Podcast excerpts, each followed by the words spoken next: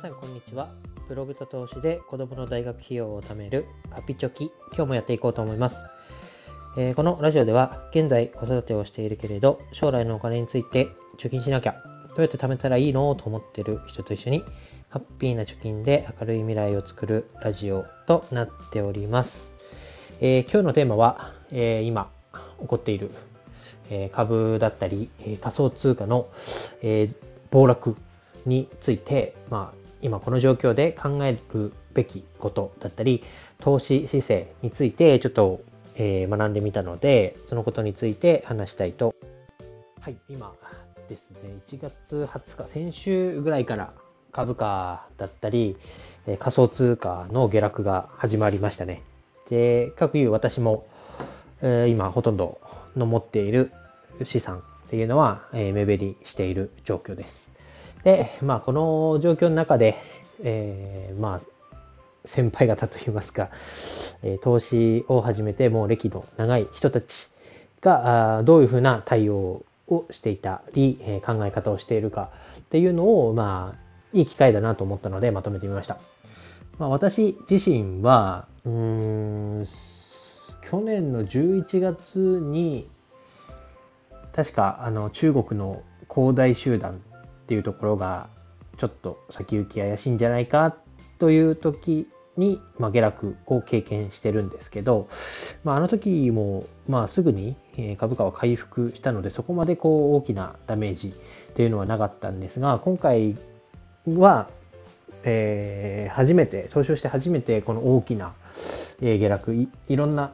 株価だけではなくて仮想通貨の方も一気にこうガクンと落ちるという経験を、まあ、初めてしてみました。してみましたね。初めてしましたと。うん。で、まあ、利益が出てる時も、今のような下落の局面も、まあ、言ってしまえば幻の金額であって、利益を確定しなければ、まあ実際プラスだったりマイナスっていうのは被害は被らない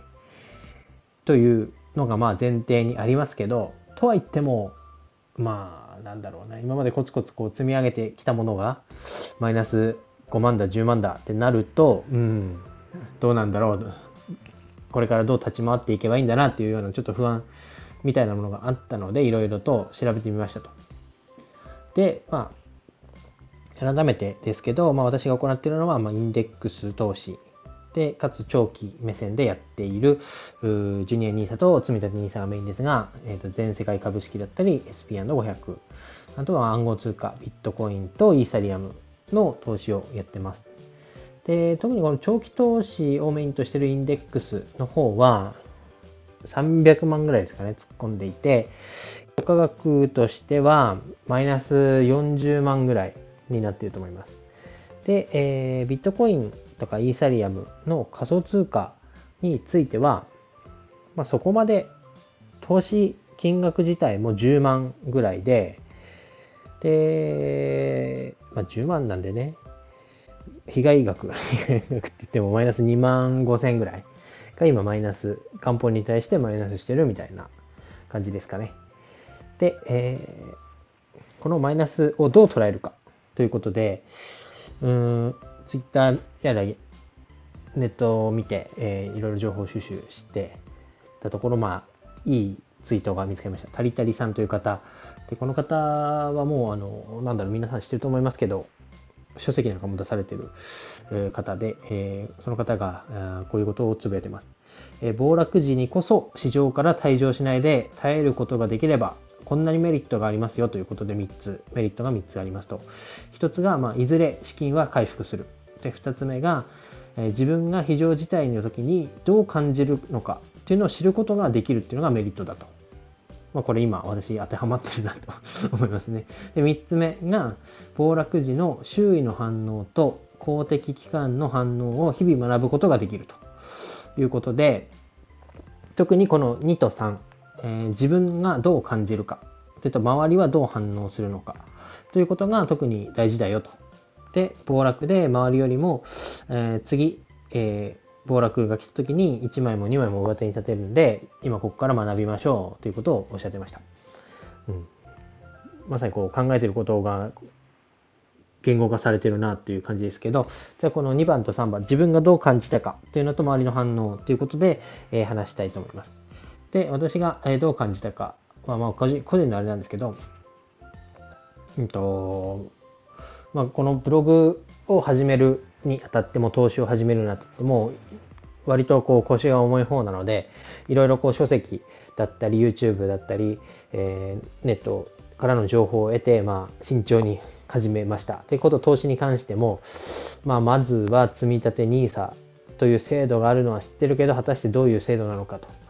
で、えー、周りの人はどういう銘柄に投資しているのかと。で、まあ、投資先の銘柄に関してもどういうところの企業に、えー、投資をしているのかとか、どういう指数なのかとか、えー、他の、まあ、なんだろうな、ちょっとリスクが高い投資方法はどうなのかとか、いうのを含めて、まあ、基礎の部分から応用のところまで、おそらく30冊ぐらい本を投資に関する本を読んで、ようやく講座を開設した口なので まあ、始めるのが遅くなってしまったと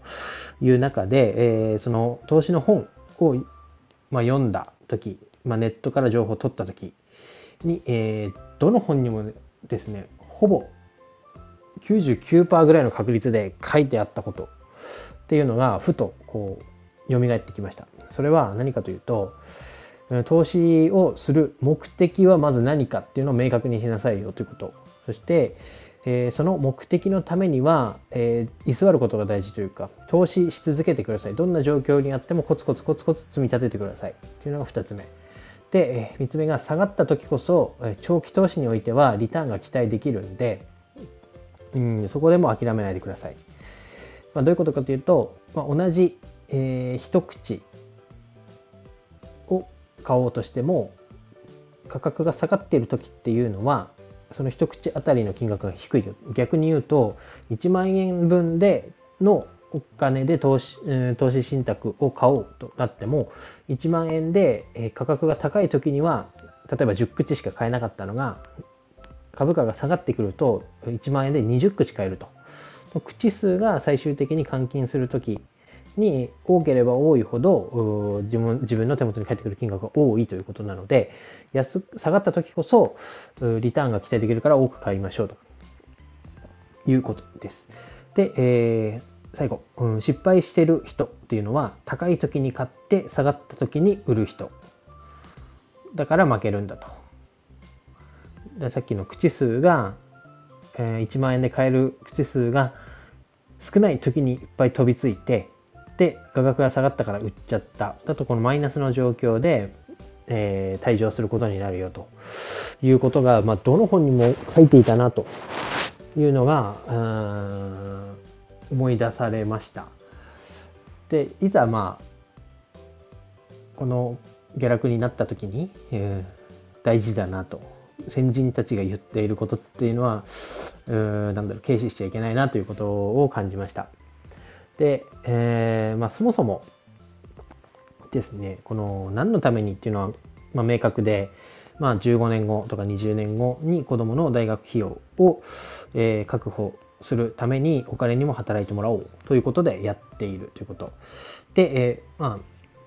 この目的、まあ今500万円を投資で何とかしようということでやってますけど、まあ、それを今ジュニア NISA に今年はとりあえず80万円かける2人分をまあ、満額投資をすることを目標に今やっていると。なので、まあ、なんだろうな、この局面でまあ買いますっていうのは、まあ、将来的に見たら、プラスになる要因の一つになるということで、まあ、ちょっと怖いですけど、ちょっとずつちょっとずつ買っていますということです。で、えー、でこれが私が今感じたことです。で、2つ目、周りの人はどうかということなんですけど、周りの人が言ってることもほぼこう、なんだろう、基本的なことは一緒で、さっきの5つに加えて、まあ、余剰資金だったり、生活防衛資金を確保した状態で投資すれば、まあ、なんだろう、投資信託なり、ビットコインやらの仮想通貨に、投資してる額っていうのは最悪なくなっても死ねやしないというところですかね。うん、だ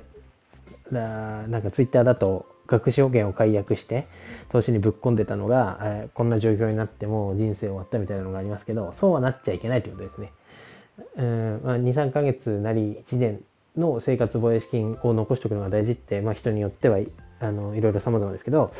まあ、最低限生きていくのに必要なお金は残した状態で投資をするっていうのが、まあ、一番心の安定につながってるんじゃないかということが言われてました。あとは、まあ、身の丈に合った投資方法。変にこうレバレッジをかけるんじゃなくて、うんまあ、まあ、リスクの取り方でだと思うんですけど、まあ、こういう局面になって後悔するような投資方法はしちゃいけないよと。で、まあ、投資を始めるにあたっては暴落っていうのは必ず来るということを前提に、えー、投資をしなさい。まあ、さっきの生活防衛資金の話もそうだと思うんですけど、まあ、上がりっぱなしじゃないと。逆にこう下がった時の方が将来的なリターンは高くなるから歓迎すべきだと。なので暴落が来たことを想定して投資してください。で下がったとしても積み立ては、えー、継続してください。下がった時こそチャンスですと。で自分が納得して選んだ銘柄に投資をしてください。うん、これもとボイシーでインフルエンサーの池早さんが言ってましたけどこう下がった時にあこのもう銘柄怖いから手放そうっていうのがちらつくもの投資先っていうのは、えー、勉強不足なんだと。その背景だったりその投資のせ投資銘柄の性質っていうのをよく知らないからそこで狼狽するのであって自分がその投資対象のことをしっかり知っていてお腹にストンと落ちた状態でお金を、え投資していってるのであればこういう下がった状態でもまあ血迷うことはないというか、まあ、こういうこともあるよねっていうことで投資を続けられることができるっていうことを言ってました。で最後はまあ何回も言ってますけど死んじゃった人と投資をしていることを忘れている人が一番いい成績になってるよっていう名言があるということなので、まあ、もう20年後を目標にこの小さなね、え、1週間なり1ヶ月の相場の変動っていうのは、あまあ、木を見て森を見ずにならないように、目的は20年後、15年後の長期の先にあるよということを忘れないようにしようということを言ってます。で、まあ、もう先輩たちっていうのは、こういうね、下落も何度も経験してるでしょうから、すごい反応はポジティブで、まあ、ここから下がるかもしれないけど、まだ何でもないよと。まあ、株で言うと全世界とかインデックスの投資をしてる人っていうのは淡々と方針を守って、えー、投資を続けて問題ないですよっていうツイートがあったり、えー、まあ SP&500 アメリカの、うん、代表する500社の企業の指数に連動してる SP&500 に、まあ、投資をする理由っていうのは、まあ、1929年に世界の大公共があったり、えー、その30年後、40年後にオイルショックがあって、で、えー、2000年代にも IT バブルが崩壊して、2007年リーマンショックが起きたと。で、最近だとコロナショックがあったけど、まあ、これだけ大暴落が起きながら、右肩上がりを経済して、えー、継続していると。なので、まあ、今回のショックも乗りえ乗り越えるはずなんで、まあ、未来を見据えて、今のうち、今ももう継続して投資しましょうっていう話だったり、うん、クリプト、クリプトとビットコインの世界も、これもインフルエンサーの学さんのツイートですけど、ビットコインの暴落は喜ぶべきだと思う話と。で、クリプトの世界では、新しいトレンドが生まれて、で、バブル相場になって、で、この、今回みたいなこう悲観モードを繰り返してると。で、今みたいな時はニュースの量も減るので、まったり勉強するには最適な時期ですよと。皆さんはこの時期に何を学びますか？学さんはイーサリアムを深く学びますということで、まあ、日々勉強ですよね。で、勉強して勉強して、で、えー、自分が持っている銘柄っていうのを確信が持てれば、まあ、こういう暴落の時も落ち着いて対処できるんだなっていうのは、もう先輩たちの言動を見てるとわかるので、まあ、ここで、まあ、諦めて、えー、利益を確定するのではなくて、えーまあ、どうしても積み立てをしていくと、まあ、淡々と機械が自動でやってくれるもんなので、特にこう自分はもう勉強しなくていいやと思いがちですけど、日々こう振り返ってみて、なんでこう投資をしてるのかと。他にいい投資先はないか。まあそれをちょっとやると怪しいかもしれないですけど、まあ今自分が持っている銘柄に、えー、確固たる自信がつくように、その銘柄を信頼していけるように、自分も勉強していかないといけないんだなということが、今回のことで、すごく学びました。まあ、これと同時に、えー、あれですね、まあ、目標金額っていうのは相変わらず大学費用の500万っていうのは崩さない。でやっていこう、まあ、あわよくば増えた方がいいなと思って投資をしているわけなので、うん、ここはぶらさずにもう世界の経済に全世界なんかは投資しているみたいなもんですから世界の経済が上向くのであればもう投資をし続けるで、えー、足りない分は、えー、貯金で、まあ、これこそ地道に、まあ、利息なんかつかないですけど、うん、コツコツ貯めて、えーまあ、大学の入学タイミングに必要なお金を確保することに今はリスクを取っていこうと。で、まあ、ちょっと先が見えてきた10年後とか、高校入学ぐらいのタイミングで、まあ、改めて考えて、このままこう株式に置いといていいのか、それとも換金して、えー、安全なお金ということで、えー、自分の手元に置いといた方がいいのかというところの判断をしようと思いますけど、今はもうこの大暴録も喜んで、安くなった時には口数を多く買えるということで、えやっていきたいと思いますので、え皆さんもぜひ参考にする部分はしていただければなと思います。え今日の放送は以上になります。バイバイ。